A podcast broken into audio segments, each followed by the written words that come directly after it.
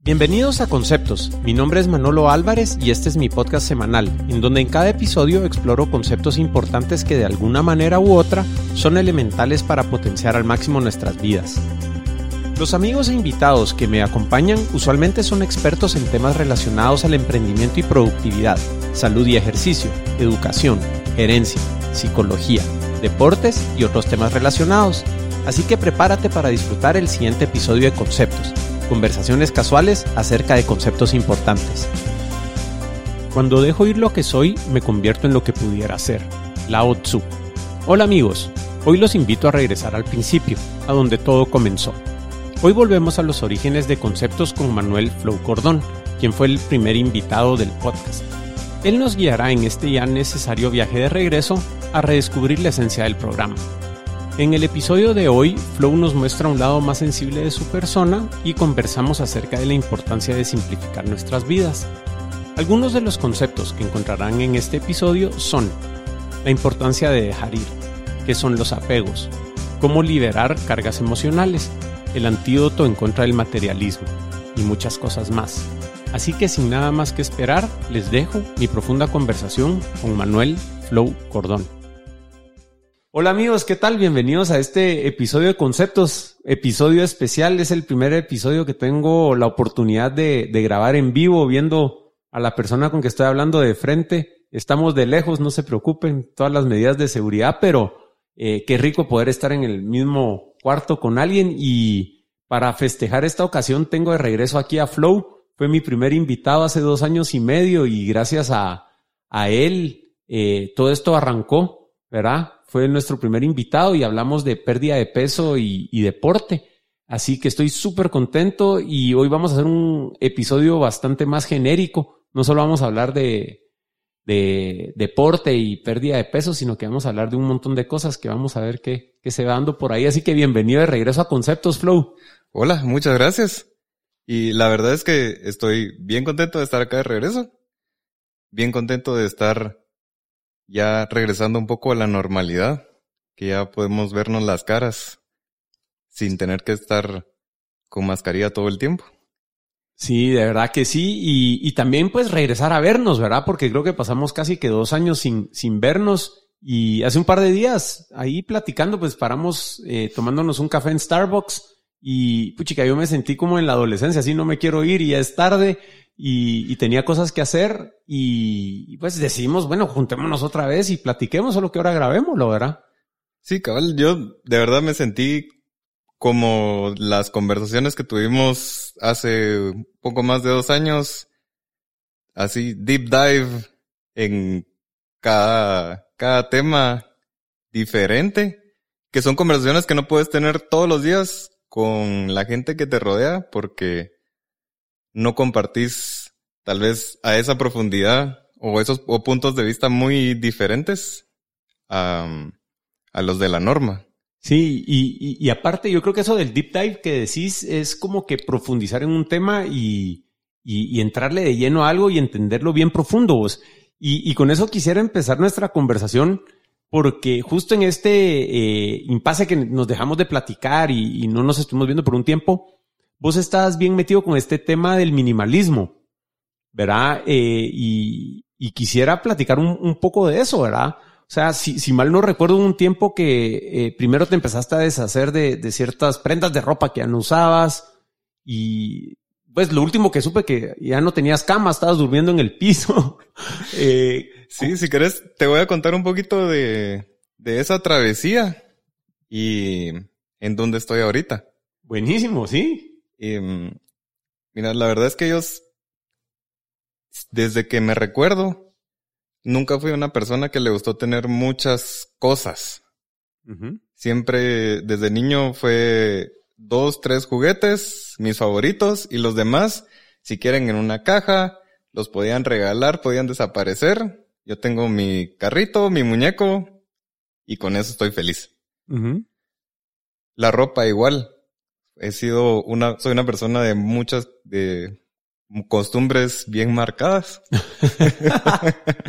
Entonces, a la fecha, soy alguien que su pantalón, su pantaloneta, un par de playeras y con eso tengo. No, no le voy a meter mucho corazón a eso. Entonces, llegó un punto en la vida en el que dije, creo que todo, me fui a vivir yo solo y me llevé una cantidad considerable de cosas que yo dije, bueno, tal vez la uso, las voy a guardar, tal vez en algún momento me puede servir y que eran cosas como en algún momento trabajé en oficina donde el código de vestimenta era formal entonces tenía mis camisas, la camisa del lunes, la del martes, la del miércoles, la del jueves, la del viernes. Em, tenía que tener mis pantalones también, entonces tenía dos, tres pantalones, tres, dos o tres pares de zapatos formales. Y dije, bueno, tal vez en algún momento me van a servir. En algún momento tengo que tomar seriedad, dije yo. Ajá. Me llevé todas esas cosas. Em, también mi mamá me ayudó eh, ella me dice, mira, pero necesitas una plancha, necesitas un planchador. Eh, para la cocina, pues yo sé que a vos te gusta cocinar, pero tal vez necesitas un juego de ollas, un juego de sartenes. Y si tenés visitas, entonces también necesitas un juego de platos, un juego de cubiertos. Eh, también es importante que tengas tus servilletas de tela tu servilleta y también tenés que tener platos para servirle a tus invitados. Yo hubiera pagado por ver tu cara en ese momento. Mira, la verdad es que en ese momento, cuando tuve esa conversación, todavía vivía donde mi mamá y acababa de tomar la decisión de ir a vivirme solo. Entonces, realmente la que tenía experiencia haciendo funcionar una casa era ella. Entonces, obviamente le tomé la palabra en algunas, no en todas las cosas. y terminé como unos seis meses después en un apartamento de dos habitaciones, dos baños, eh, sala, comedor, cocina, lavandería y no había suficiente espacio para todo lo que yo quería tener. Todo lo que a mí me hacía falta tener. Sí, pues. Porque no era una, pues hasta la fecha no soy una persona que le gusta mucho salir, no soy una persona que tiene muchísimos amigos. Soy una persona que aprecia mucho los amigos que tiene.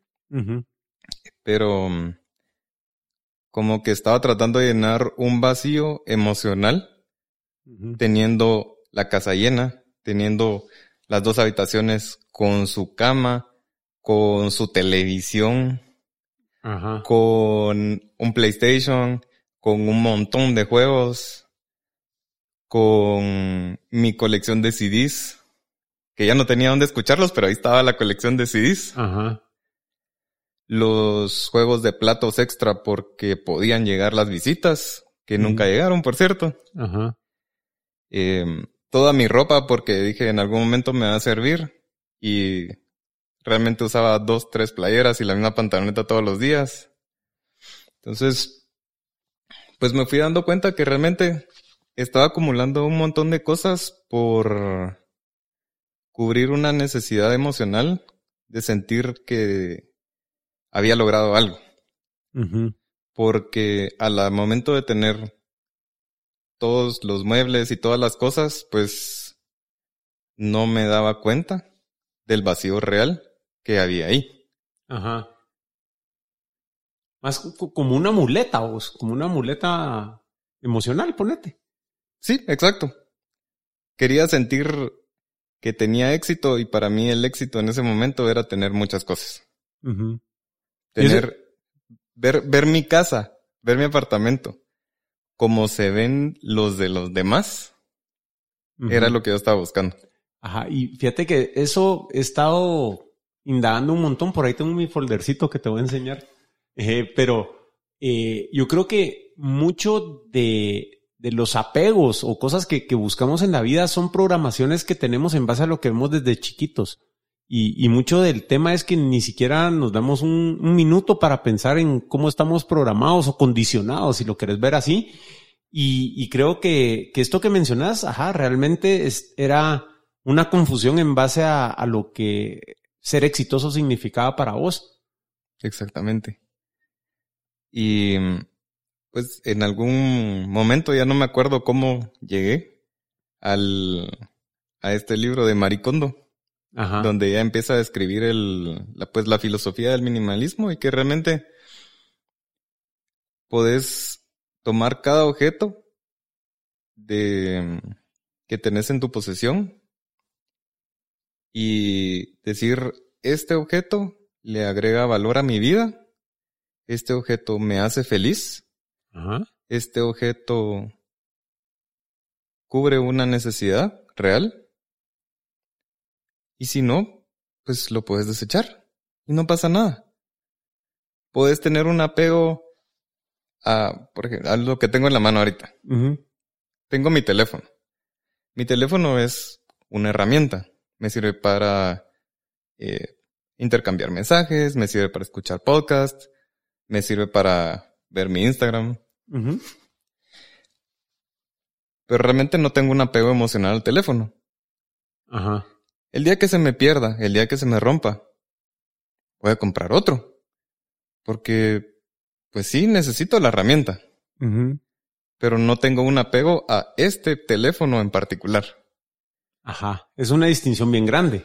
Exacto. Entonces, al llegar a esa realización con todas las cosas que tenemos en nuestras vidas, y más allá de cosas físicas, pues eh, yo lo manifesté inicialmente con que llegué a la oficina un día con mi caja de CDs, mi caja de DVDs, y les dije, mucha, estos son mis discos, los puse en la mesa, les dije, no los escuchaba en más de seis meses, por favor, al que le guste esa música, lléveselos. Paso mm. número uno. Sí, me acuerdo. Después de eso, empecé a buscar ropa. Toda la ropa que ya no estaba utilizando de diario. Me di cuenta que tenía ropa que ya no me quedaba. Ajá. ¿A qué grueso eso? Ropa, ropa que me quedaba grande, ropa que me quedaba pequeña. Bueno, es que para los que quieran oír el episodio 1 de conceptos, en rango de peso sí hay de todo para todos. Entonces, sí creo que ropa chiquita, ropa grande, todo. Solo voy a hacer, el, voy a acuñar ahí y yo pasé, tuve pantalones talla 38, talla 42, talla 34. Eh, después, eventualmente, en algún momento ya me estabilicé 32-30, que es donde estoy ahorita. Pero sí tuve camisa de todas las tallas, pantalones de todas las tallas, y ahí estaban. ¿Y para qué? O sea, no los iba a usar. No, no es que yo recordara con aprecio alguna, alguna prenda en particular. Y simplemente me deshice de ellas. Y ponete, para profundizar un poquito en ese punto, ¿vos crees que cuando uno acumula esas cosas, ponete, y no se da cuenta, es por falta de conciencia, ponete que simplemente ahí están y no hay un vínculo emocional? ¿O será que ahí sí hay algo subconsciente que te lleva a ese patrón de, estar guardando o acumulando esas cosas? Yo creo que puede haber de las dos, realmente. Uno, por un lado, em, está el sentido de simplemente me gusta la sensación que experimento cuando tengo algo nuevo. Ajá y por eso voy a comprar más. Ok. Entonces, me gusta la sensación de mi playera nueva. Entonces, dentro de un mes, mi playera nueva ya no es nueva. Quiero otra, porque quiero repetir esa sensación. Ya sea una sensación de soy feliz porque soy económicamente capaz de comprar la playera. Ajá. Soy feliz porque me veo bien es completamente válido. Claro. Pero tenés, pero la importancia aquí es la conciencia. Tener el awareness de por qué lo estás haciendo. Porque si definitivamente si vas a comprar una playera al mes, vas a tener al final del año 12 playeras. Al final de dos años vas a tener 24 playeras. Es mentira que vas a usar 24 playeras no vas a tener una rotación de ropa de 24 playeras. Ajá.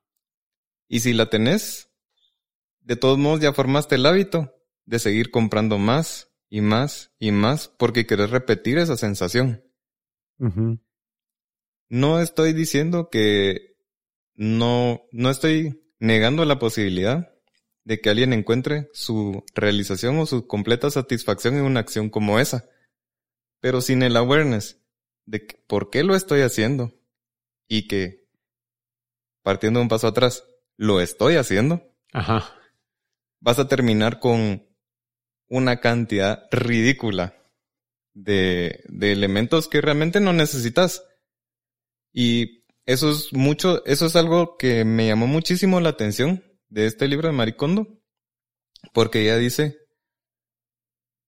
agarrar el objeto que te vas a deshacer de él, agradecerle por la contribución que dio a tu vida y deshacerte de él.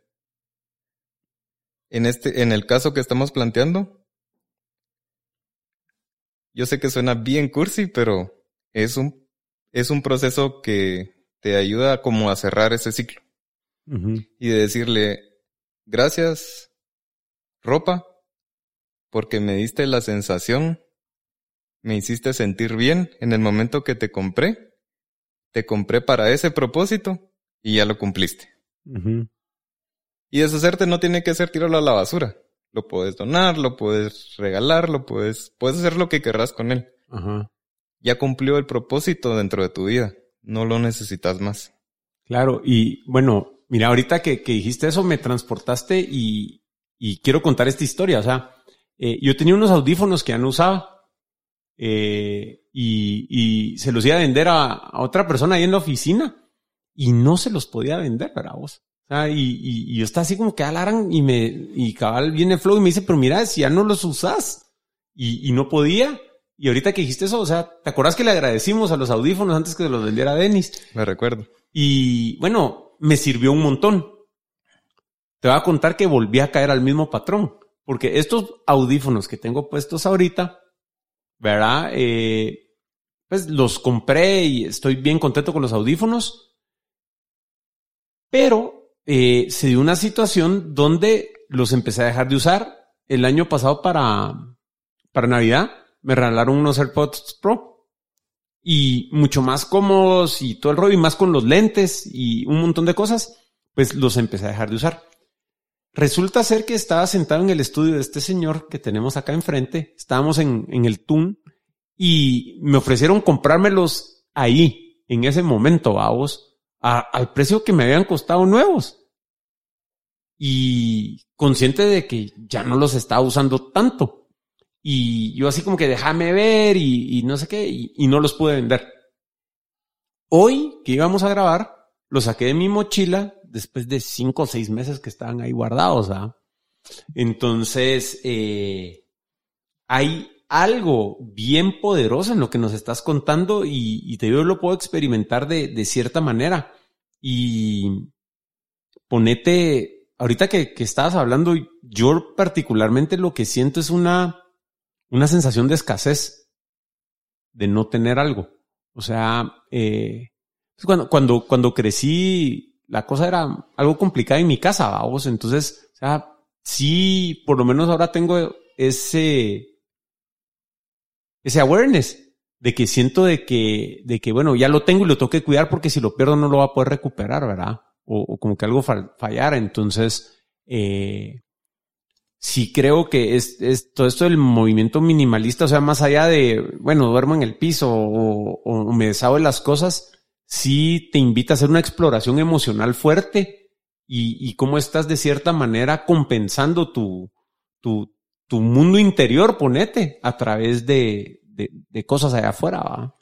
Exacto. ¿Cómo estás tratando de llenar tu mundo interior con cosas en el exterior? Ajá. Pues, y ahorita me, me, surgió una duda, porque creo que en algún momento dijiste que no solo era para cosas. O sea, esto también funcionará con relaciones eh, o, o, o, con temas que no necesariamente son objetos. Definitivamente sí. Creo que mm, como personas vamos evolucionando, vamos cambiando, nos desarrollamos en diferentes áreas, a diferentes ritmos bajo diferentes circunstancias. Es posible que una amistad que fue muy buena en el pasado, que te enseñó muchísimo. Tenés muchísimo que agradecerle a la otra persona. Pero dejó de ser algo que te llena. Dejó de producirte, Maricondo usa la palabra gozo y me gusta mucho porque es, no es felicidad, es algo más profundo. Puede ser que una persona que esté cerca de vos está cerca de vos porque simplemente están acostumbrados a estar juntos, a estar cerca. Y no necesariamente están gozando de ese tiempo, de esa relación, y simplemente estás invirtiendo porque vas en automático y es lo que hay. Tal vez no vas a poder hacer ese corte tan limpio como el que haces con cosas físicas. Pero creo que sí es importante llegar al punto y decir, esto ya no me está satisfaciendo mis necesidades y mm, necesito algo más. Claro. Porque, ponete, y pensando y, llevando al límite el, concepto, o sea, creo que también pudiera ser una, una reflexión o un proceso, no sé eh, cómo llamarle, para, para el duelo, ¿verdad vos? O sea, creo que ese, ese estado mental o ese concepto, ese, ese framework que, que, que, se presenta, pudiera ayudar a lidiar con el duelo. No sé qué pensás. Sí, de hecho, te voy a compartir dos experiencias diferentes. Y tal vez una va a ser muy, muy personal porque vos viste parte de eso. Y fue el momento en el que yo decidí dejar de trabajar con vos. Yo cuando llegué a esa oficina, la primera vez, eh, hicimos una prueba de una semana. Y yo me recuerdo re bien, hablé con Sergey. Me dice, mira, necesito que aprendas estas tecnologías, que implementes este proyecto y tienes una semana. Nítido. Empecé, como a los tres o cuatro días, me tronó mi compu. Sergey, mira, me tronó mi compu, eh, no sé si voy a lograr entregar. Me dice, mira, hace lo que puedas. Y pasé un par de noches casi sin dormir para lograr entregar, porque era algo que yo realmente quería. Creo que el periodo, teníamos un periodo de pruebas eh, durante este, durante este proyecto para ver si me iba a quedar o no. Y antes de terminar el periodo, yo le dije a Sergey, mira, necesito que me confirmes hoy porque yo hoy quiero ir a renunciar del trabajo que tengo ahorita. y así empezamos. Sí y aprendí un montón de, de implementar sistemas informáticos con Sergey, un montón de conceptos, un montón de tecnologías. Me desarrollé muchísimo como programador. Me desarrollé también como persona, como profesional. Encontré amistades increíbles. Ahí nos conocimos. Ahí empezamos a tener conversaciones muy parecidas a esta. Simplemente que esta está siendo grabada. Es la única diferencia. Que hay un par de gentes nada más oyendo de más. Pero yo tengo muchísimo, muchísimo que agradecerle a, a Grupito, a Ubico, por los errores que yo cometí, que me hicieron mejor persona hoy y todo el aprendizaje que tuve. Simplemente llegó un momento en el que yo sentí, bueno, ¿para dónde voy a crecer? Me sentí estancado. Y sí luché durante algunos meses porque yo había recibido tanto de, de esta empresa, de la, del grupo de personas que estaba conmigo, aprendimos tanto juntos, nos movimos increíblemente eh, en un montón de planos, que fue una decisión difícil reconocer que estar ahí, en ese lugar, en ese momento, ya no era lo mejor. Y pues en este caso, busqué otro trabajo, conseguí otra cosa y fue una decisión donde yo me sentí libre y me sentí empoderado también de poder decir muchas gracias por todo lo que yo recibí, gracias a las personas que confiaron en mí, gracias a las personas que me enseñaron, las personas con las que yo pude aprender. Espero haber dejado una huella positiva en más de alguna vida en ese momento. Eh, sin duda alguna, así es vos.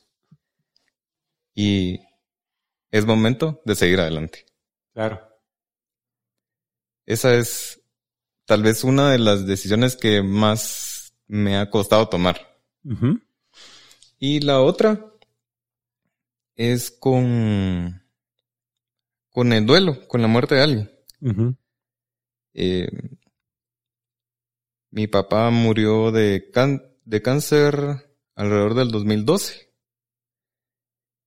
Y yo me quedé con, con la espinita de que cuando ya él estaba pues ya bastante malo, me, bueno, ya tenía el diagnóstico, pero no estaba tan mal. Me decía, mira, vámonos de viaje. Vámonos un fin de semana, los dos. Él era Chiquimula y me decía, vámonos a Chiquimula. No, papá, mucho calor. Hombre. Va, ¿sabes qué? ¿A vos te gusta nadar? Vamos a Río Dulce. Ah, no, hombre, qué aburrido. Y nunca lo hicimos. Llegó el punto en el que él ya no se pudo levantar de la cama. Y llegó el día en el que me di cuenta que él ya no me podía abrazar. Y dije, bueno, perdí la oportunidad. Y cargué con eso muchísimo tiempo. Fue muy, era muy doloroso cada vez que yo recordaba esa parte. Cada vez que alguien me decía, vamos a hacer tal cosa, yo tenía que aceptarlo porque no quería volver a tener esa experiencia. Y así como el, exactamente igual que el proceso de agradecer las cosas físicas. Yo agradecí el, el haber podido experimentar ese dolor. Agradecí el haber sido consciente de que perdí esa oportunidad. Pero me deshice, tal vez no del recuerdo, pero sí me deshice del dolor. Y ahora lo puedo recordar como un aprendizaje. Puedo recordar a mi papá con alegría. Nos podemos, de verdad, nos echamos unas carcajeadas con mi mamá y mi hermana recordando las bromas que él hacía. Que son cosas que yo no pude experimentar mientras seguía pegado a esa pérdida. Claro. Sí, yo creo que este proceso de aprender a dejar ir las cosas, ¿verdad? Es, es bien importante eh, e incluso ponete, como mencionabas, eh, ocurre mucho esto de que pasa algo en nuestras vidas y pasamos el resto de nuestra vida protegiendo contra que no vuelva a pasar, asumiendo de que la cosa va a ocurrir de la misma manera, vamos. Y, y creo que hasta que no dejamos ir el, el, el momento ese que, que vivimos, ya sea para gozo o para dolor, ¿verdad? O sea, quedarte pegado eh, en un momento creo que, que nunca es sano porque eh, al final ese momento ya no está. Y, y también creo yo que la otra cosa que pasa es que conforme pasa el tiempo, vamos distorsionando los recuerdos y cómo vivimos ese momento y, y dependiendo de de, qué tipo de, emoción nos haya generado, podemos irlo modificando a tal punto a que ya no es como sucede. O sea, eh, hay, hay unos casos que mencionan cuando ponete en caso de relaciones eh, sentimentales, amorosas, que eh, muere alguna de las dos personas y una de las otras, la persona que queda viva ya nunca encuentra otra pareja porque en su mente va olvidando los defectos de la otra persona y empieza a idolatrar y, se va distorsionando ese recuerdo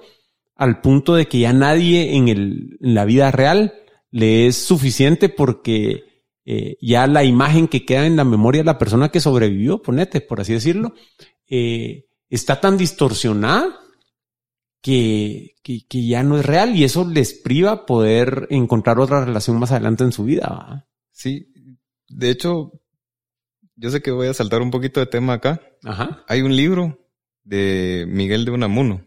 Ajá. Ah. Es un escritor español, principios de 1900. Escribió un libro que se llama una, no es novela, se llama Níbola. Ajá. Niebla. Él está hablando, tiene un, es algo metafísico, el, es una narrativa metafísica. Ajá. Si lo queremos encajar en algún, en algún lugar. Pero um, el personaje principal tiene un viaje muy interesante. Él tiene la oportunidad de conocer al autor del libro. Se encuentran en una clase, en una universidad, y el autor se da cuenta que él es su personaje. Y le dice al personaje, mira, yo estoy escribiendo tu vida. Y ya tengo el final. Pero para poder terminar el libro bien y que sea una gran historia, tengo que matarte. Logró. Y en ese momento el personaje se tiene un una inter, un, un impasse. Él puede en ese instante tomar el control y desaparecer la novela, desaparecer la historia de su vida y empezar de nuevo, sin alguien que la, sin alguien que la esté escribiendo o puede respetar que él no tiene el control y dejar que siga su curso. Y creo que esa es la parte más valiosa. Simplemente reconocer que vos no tenés el control siempre. Que cosas a tu alrededor van a pasar. Lo que sí puedes controlar es la manera en la que las internalizas. Ajá. Puedes cambiarte los anteojos y decir, lo voy a ver todo color de rosa, lo voy a ver todo color de hormiga, o simplemente voy a dejar que las cosas pasen y no me van a tocar. Es una cuestión de actitud y es una cuestión de cómo quieres afrontar las cosas y qué persona quieres llegar a ser en este mundo. Definitivo. Eso está bien, bien, bien profundo vos. Mira, ahorita estaba pensando que ahí entre las siete palabras que apunté para ver de qué hablábamos hoy y no nos está costando. Eh, cuando nos juntamos hace un par de días me comentabas que, que por distintas razones decidiste dejar de entrenar tan fuerte con el triatlón. Ahorita atando cabos vos, o sea, ¿crees que también este proceso también ayuda a, dejar actividades? Eh, ponete, porque conociendo, o sea, vos no sos una persona que hacía ejercicio a la ligera, pues eran entrenos de horas, ¿verdad? Entonces, eh, pues decidiste tomar otro rumbo y como quedarte un descanso, ponete, que, está bien. ¿Crees que este proceso del minimalismo también te puede ayudar a dejar ciertas actividades que, que pasan a formar parte de una rutina importante en tu vida. Sí, definitivamente. Y con el tema del ejercicio sí hay que reconocer algo. El ejercicio, como cualquier otra cosa, puede ser adictivo. Puedes llegar a desconectarte de la realidad. Puedes decir, hoy no es un buen día porque no puedo entrenar. Puedes llegar a decir, no estoy logrando lo que quiero en mi vida porque mi tiempo de 5 kilómetros no mejoró suficiente. Ajá. Em, definitivamente yo tuve un tuve exactamente el mismo proceso. pero lo pude afrontar de una manera más consciente. Claro. Fue un momento en el que yo dije, entrenar me gusta, entrenar me hace saludable. Ajá. Me ayuda a mantener mi condición física, es un es una forma en la que yo puedo enfocar toda, toda mi energía. Pero en este punto de mi vida no está cumpliendo el propósito. Y simplemente dejarlo ir. Y volvemos a caer a eso, vos de poder estar en el presente. Porque si seguís pegado con que quiero que las cosas sean como antes, o en ese momento fue buenísimo, o, cualquier cosa así, eh, no, no, no funciona, ¿verdad vos? O sea, es este reconocimiento de decir, bueno, mi vida está aquí ahorita y esto es lo que es mejor para mi vida ahorita. O sea, es esta capacidad de poder estar en el presente, ¿verdad? Sí, y también, también estar consciente de que podés tomar ese pensamiento como una excusa para saltar de una cosa a la otra, de decir, esta semana a mí lo que me llena es... Eh, correr. Ajá. Dentro de dos semanas que ya no, ya no estoy mejorando tanto. Meterme tres cervezas. De repente me duelen las rodillas, entonces digo, ay, ya no me gusta correr y voy a empezar a nadar. Ajá. Y no es lo mejor en mi vida. O sea, ya correr no es lo mejor en mi vida. Y le pones esa etiqueta para, para encontrar la zafada, decís vos la Ajá. Lo empezás a, a, usar otra vez. Esa, ese mismo pensamiento se puede convertir en una muletía y decir, usarlo como excusa para no trascender, para no luchar, para no llegar al punto de tus límites y empujar. Y alabos, pero ahí ya estamos entrando a un tema así súper, súper profundo, que es todo este tema de, honestidad interior, pues, de, de, poder ver si te estás dando paja o no a vos mismo, pues, ¿verdad? O sea, creo yo que, que ese es un autoanálisis que requiere mucha evolución personal, mucho crecimiento personal, vamos, creo yo. Sí, mira, la, la única persona que puedes engañar es a vos mismo. Al final, la gente que te rodea te puede seguir la corriente. En algún momento te van, te van a cachar.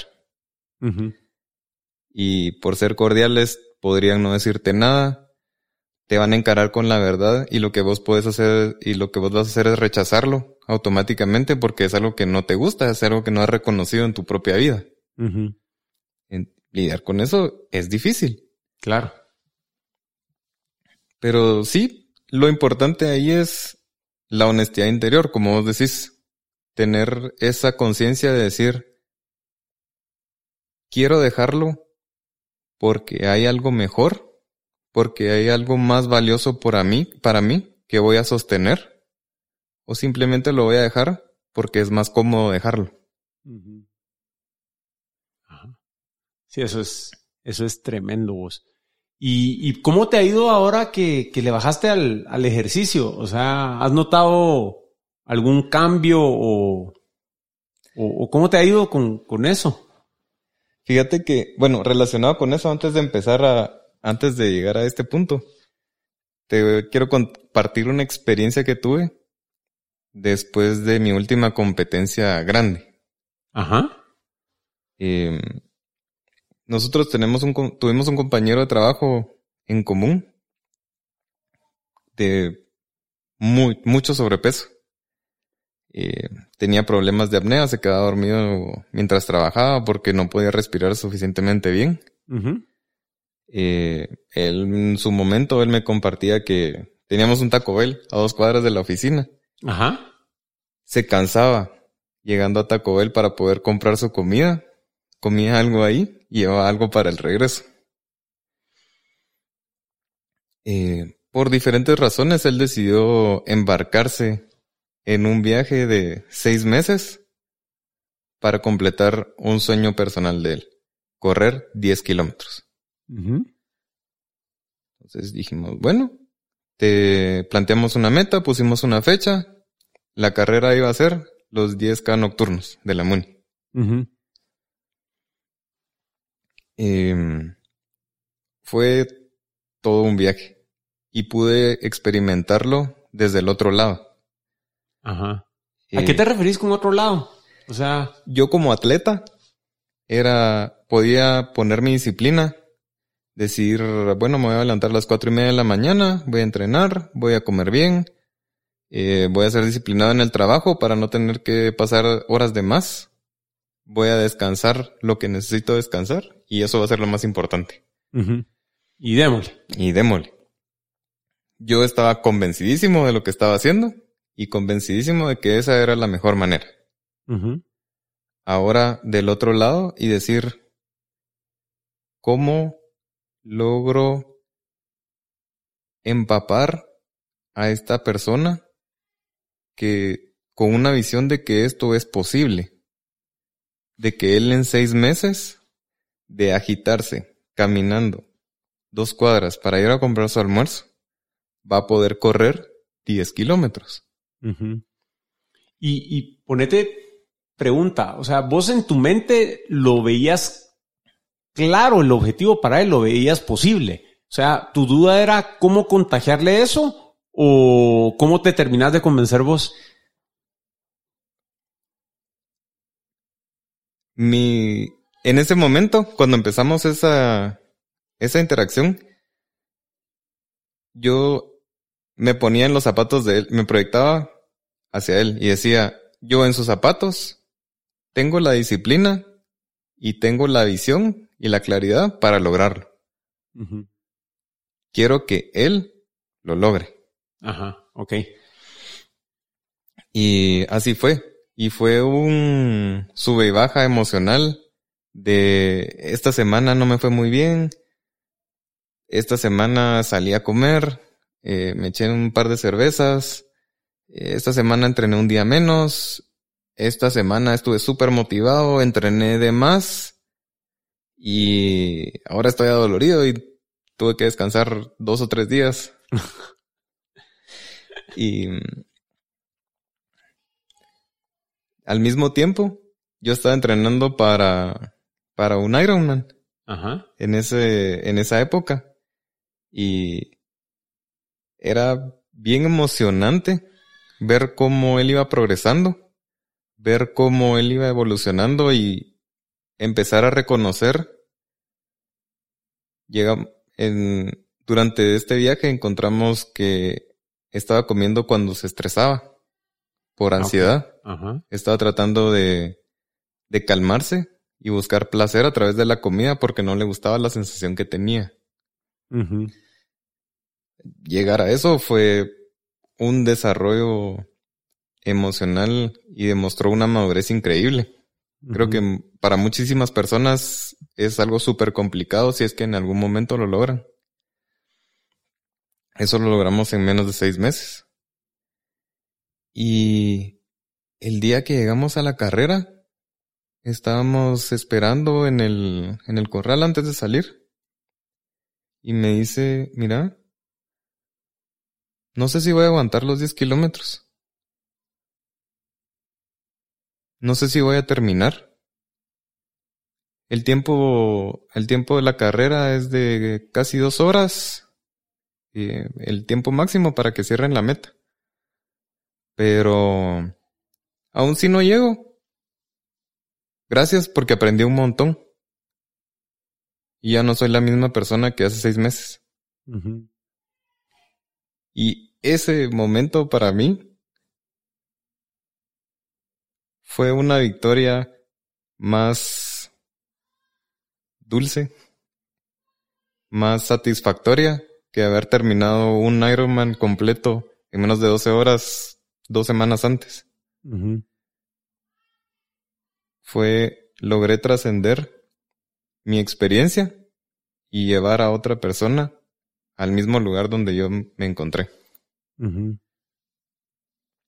¿Y cómo, cómo describirías, ponete, eh, eso que viviste? O sea, ponete, yo creo que eh, algo que, que se habla mucho, es ponete la, vocación de los maestros, los profesores que ayudan y, todo esto, pero eh, ¿qué crees que fue lo que hizo que, que eso te impactara tanto? O sea, eh, el logro de la otra persona, haber jugado un rol en, en, lo que se hizo, poderte ver reflejado tal vez en, en la primera vez, no sé, eh, porque creo yo que como seres humanos, todos estamos alambrados, ponete wired, para, para eso, para, para querer trascender y, y, y traer a los demás con nosotros.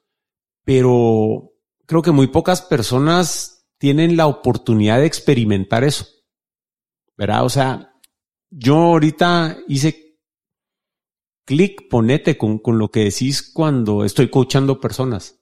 Eh, no coachando a hacer triatlones, pero eh, como el, el, coaching personal, ¿verdad? Vos? Eh, y es que es una sensación que no tiene, no, no, no tiene igual. y, y, no sé en, qué es, ¿verdad? Vos? O sea, sentís, no sé, ¿cómo es para vos? Para mí yo lo experimenté como me recordé la primera vez que salí a correr y que fue súper incómodo. Me recordé los primeros días que agarré la bici y que no podía pedalar bien porque me topaba la panza con las piernas.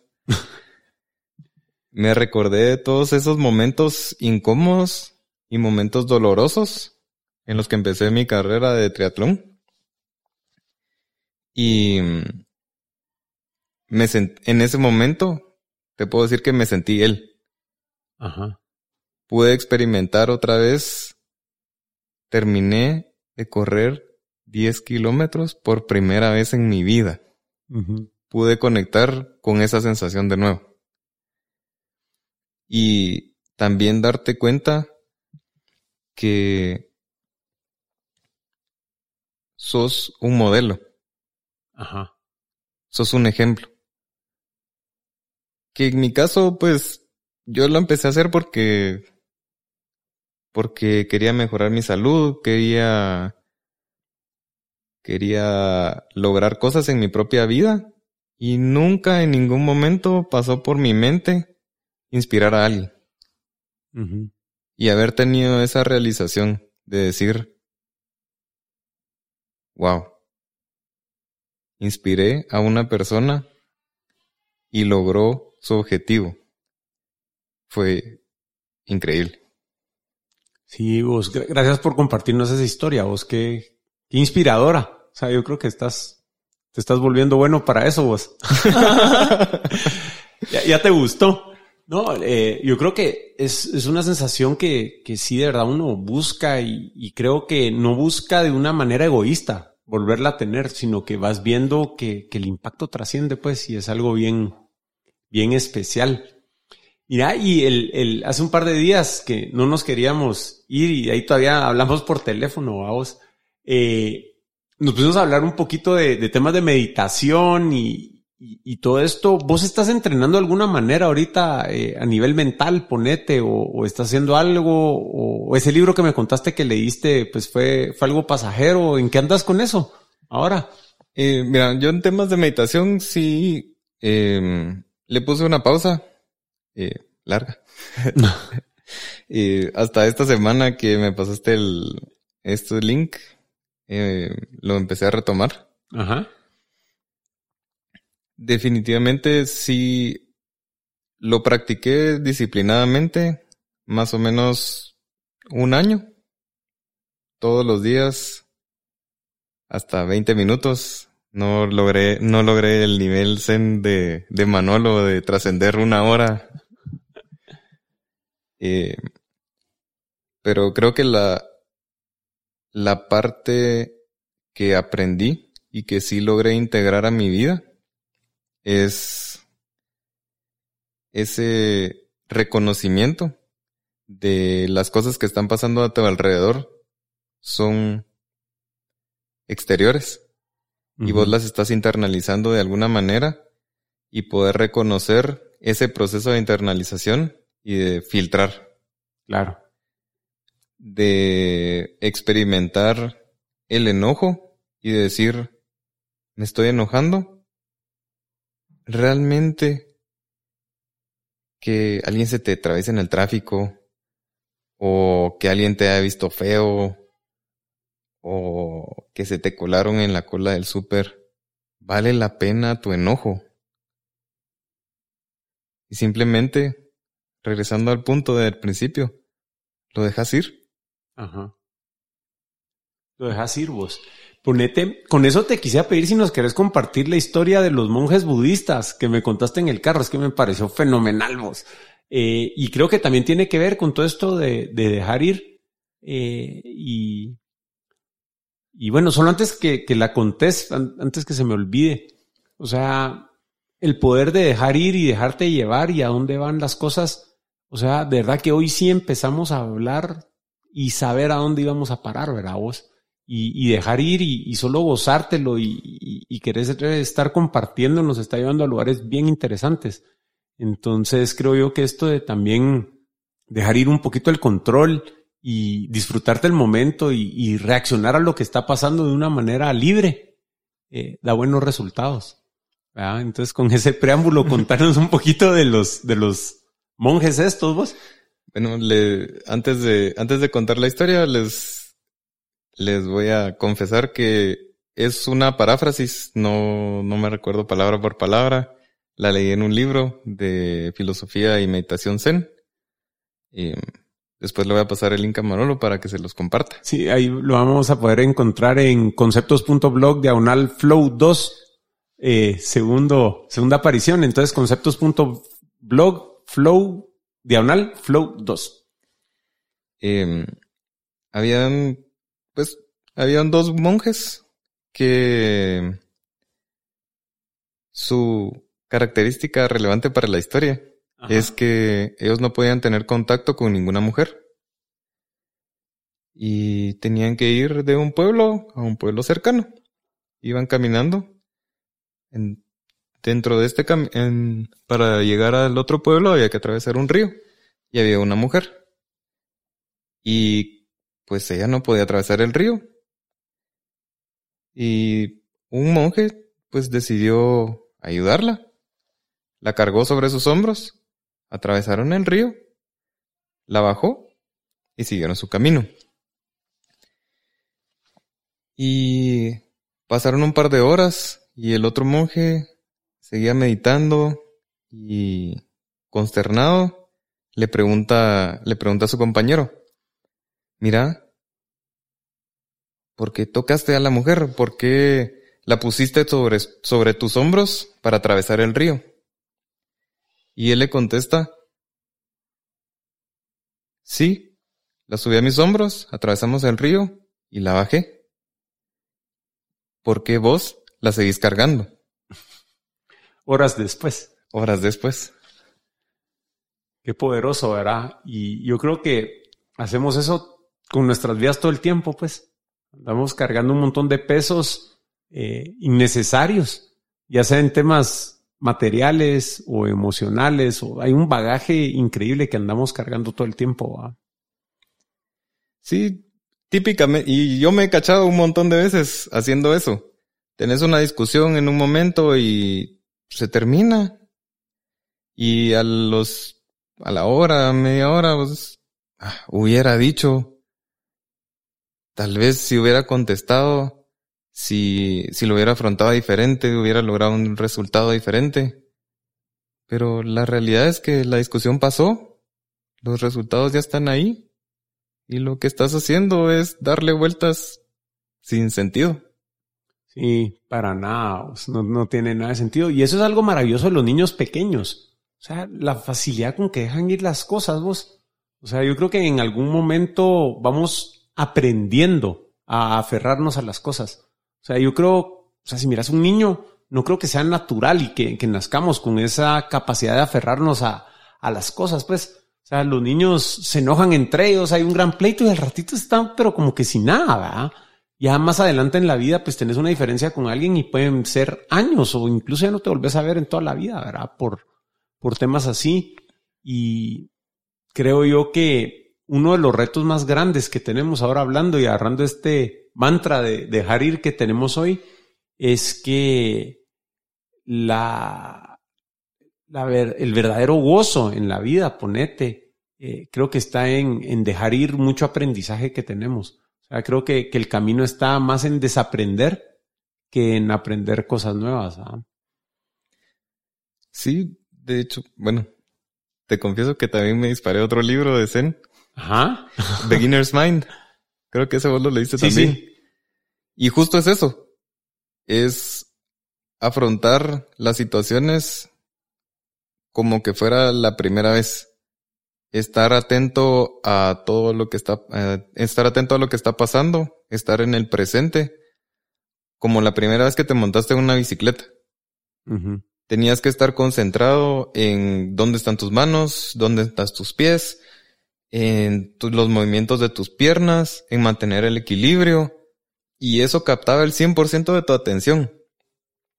Poco a poco, con la práctica, pues requiere menos esfuerzo, te concentras menos, estás menos consciente, hasta que llega el punto en el que vas por la calle, se atraviesa alguien, lo volteas a ver y te diste cuenta que no estás viendo tu camino y te estrellas. Así de fácil, ¿verdad? Así de fácil. Cada es mantener esa mente fresca, esa, esa actitud de qué voy a aprender hoy de lo que estoy haciendo. Claro. Sí, es que siempre hay algo más que puedes aprender, siempre, siempre. O sea, no, no, tiene límite. No tiene límite. Mira, y ya para, irte dejando ir, eh, fíjate que esta última semana ha habido una serie de coincidencias bárbaras, pues. Eh, creo que empezó con que algo me dijo el Cuzuco del primer episodio de Conceptos, eh, apareció una foto nuestra grabando allá en la oficina eh, el primer episodio. Eh, luego estaba haciendo yo otro podcast con, con, con, el Ale y salimos a cenar y te encuentro ahí, o sea, horas después de que pasó esto, pero hay una coincidencia más que, que había. Vos leíste un libro y me lo estuviste recomendando y pues la verdad que nunca le entré. Eh, Thinking Fast, and Thinking Slow de Daniel Kahneman. Buenísimo. Buenísimo. Vos, ese libro estaba leyendo ahorita, pues, o sea, ya, lo terminé. eh, yo estoy asustado con esto, o sea, no soy muy metafísico y no creo en, el destino, pero eh, creo que, que, nos habíamos podido sentar hoy a platicar de, de todo esto. También eh, hubo esos componentes, pues, que de verdad eh, no tienen explicación yo los puedo ver como coincidencia, pero sí te quería contar que ya leí el libro y tenés razón vos, qué cosa más poderosa. Y cuál, qué dos lecciones te deja ese libro. Mira, yo creo que la primera es el grado de inconsciencia que tenemos de nuestros procesos mentales. O sea, creo que es espeluznante ver cómo operamos en este mundo y lo poco que, conocemos, cómo hacemos nuestro proceso mental, que es lo que prácticamente nos permite subsistir en este mundo. O sea, lo poco que lo conocemos y lo, lo poco que, que lo dominamos, ¿verdad vos? Yo creo que esa es la, la, primera lección que, que me llevo. Voy a dar tres. Eh, la segunda, creo yo que a través de, de, mucho estudio y conocimiento, pues la mente deja de ser tan misteriosa. O sea, no necesariamente tiene que ser algo, eh, ¿qué te dijera yo? Como pintar la mente como algo sobrenatural y que no se puede comprender. Creo que el trabajo que hizo Kahneman en ese libro es espectacular y, logró entender mucho de, de los patrones que creo yo que me lleva al tercer punto importante que aprendí, que creo que sí somos máquinas de interpretación y, reconocimiento de patrones, eh, que sin embargo tenemos conciencia que nos puede permitir alterar eh, cómo reaccionamos ante las cosas. Entonces, eh, creo que sí podés cambiar tu experiencia de vida a través de conocer un poco más cómo funciona eh, la única máquina que existe eh, en el mundo, que es la que hace que, que experimentes tu vida. Tal vez amarrándolo con, con el mantra de hoy. De dejar ir. Puedes reconocer que hay patrones que están en tu, en tu mente, en tu proceso, que son automáticos, pero que no son útiles. Lograr ese reconocimiento y otra vez dejarlos ir. Sí. Sí, eh, vos increíble, ¿verdad? Vos, o sea, eh, los dos entes ejecutores, el pesado, el ligero, eh, increíble. Mira, de ahí la, la, otra cosa que creo yo que ese libro hace es que sí trae a la superficie también eh, este hecho de lo fácilmente manipulables que somos. O sea, eh, la, información o el conocimiento de cómo funcionamos eh, en las manos equivocadas, si lo querés ver así, puede, puede tener consecuencias bien fuertes. Eh, también ahora he estado, empecé a ver tele, ya no solo juegos de base, ya miro series y documentales y, y, ese tipo de cosas. mi, mi, minimalismo todavía no ha llegado a comprar televisión. Ah, ah. bueno, pero ya vamos, ya tenés cama. Ya tengo cama. Bien. Sí, sí. ¿Cuánto tiempo dormiste en el piso? Estuve durmiendo en el piso. Mm, tal la vez pasada te dije que seis meses, pero Creo que fue más cosa como de un año. Sí, pues. De hecho, dormí en el piso hasta que me lesioné la espalda. Por dormir en el piso. o, entrenando. En, en una carrera. Ajá. En, empezando la bici, tuve un espasmo fuertísimo y pasé más o menos un mes en recuperación. Ajá. Y ahí fue cuando dije, bueno, el doctor me recomendó ya usar un colchón. Sí, pues. Pues una pregunta, ¿qué fue lo más desolado, ponete, en términos de objetos materiales que viviste? O sea, eh, ¿cuál fue la mínima expresión de, de posesiones físicas que llegaste a tener en la casa? Mira, llegué a tener un plato, una cuchara, porque no necesitaba tenedor. Ajá. Llegué a tener eh, dentro de mi habitación una colchoneta que enrollaba todos los días y guardaba en el closet para que estuviera completamente vacío. Eh, mi ropa completa pasó de ocupar eh, un closet a ocupar una gaveta. Y en toda la casa tenía una toalla porque porque iba a tener dos. De ahí sala, comedor, vacíos. Lavadora y secadora sí me las quedé. No, no llegué a ese punto de, de decidir lavar mi ropa a mano. Ajá. Pero sí, eso fue. Ya, qué interesante. Pues fíjate que como yo ya trascendí eso, ¿no? Eh, pero sí, sí ya veo más tele. Eh, vi esta documental de The Social Net, creo que se llama. Es una documental de cómo funcionan las redes sociales. Yo creo que nosotros siendo de sistemas, pues sí entendemos más tras bambalinas que es todo lo que pasa. Pero pues, esa batalla que tenemos todos en contra cuando miramos nuestro Instagram de los mejores ingenieros y psicólogos del mundo luchando por tu atención, ¿verdad? Y, cómo van eh, evolucionando eso, pues eh, también llama la atención. Y fíjate que algo que sí hice yo es me, me puse a dieta de, redes sociales. Eh, y lo que estoy haciendo es me meto, publico las cosas que hago, lo que escribo, eh, voy a publicar el podcast y esto, pero lo estoy usando como mecanismo de generación de contenido, no de consumo de contenido. Y, y de hecho, ponete sí dando por cuatro o cinco minutos entre Facebook y Instagram al, a la semana, ¿va? Eh, pero creo que eso fue un efecto también del libro de Kahneman, vamos, de, de, poder decir, bueno, está esta batalla psicológica entre eh, los instintos primitivos y, la predisposición que, tenemos y, pues estas grandes corporaciones, ¿verdad? O sea, no, no, no me quiero meter a todo ese rollo si está bien o mal lo que están haciendo, pero fue efecto del, del libro que me recomendaste leer hace un montón de tiempo, así que gracias por eso.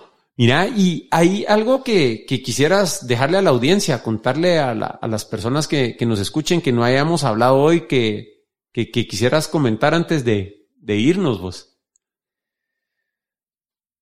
Creo que como, pensamiento de cierre, sí quisiera dejarle a la audiencia que sí se puede cambiar. Sí, las cosas pueden estar mejor. Lo único que necesitan es reconocer de dónde viene el dolor de dónde viene el sufrimiento y dejarlo ir. Puede venir de otra persona, puede venir de una necesidad física, puede ir venir dentro de nosotros mismos, pero de donde quiera que venga, lo podemos dejar ir y podemos estar mejor. Buenísimo, pues mira, te quiero agradecer un montón haber regresado al programa. Eh, seguro no van a pasar dos años antes de que volvas a venir. Eh, de verdad que un gustazo. Eh, muchacha, los dos, Kuzuko y, Flow, de verdad que qué alegre estoy de tenerlos aquí en, en la sala de mi casa. De verdad que la estoy pasando buenísimo. Gracias por haber venido. Y a ustedes que, que escucharon este programa, aprendan a dejar ir y nos platicamos la semana entrante.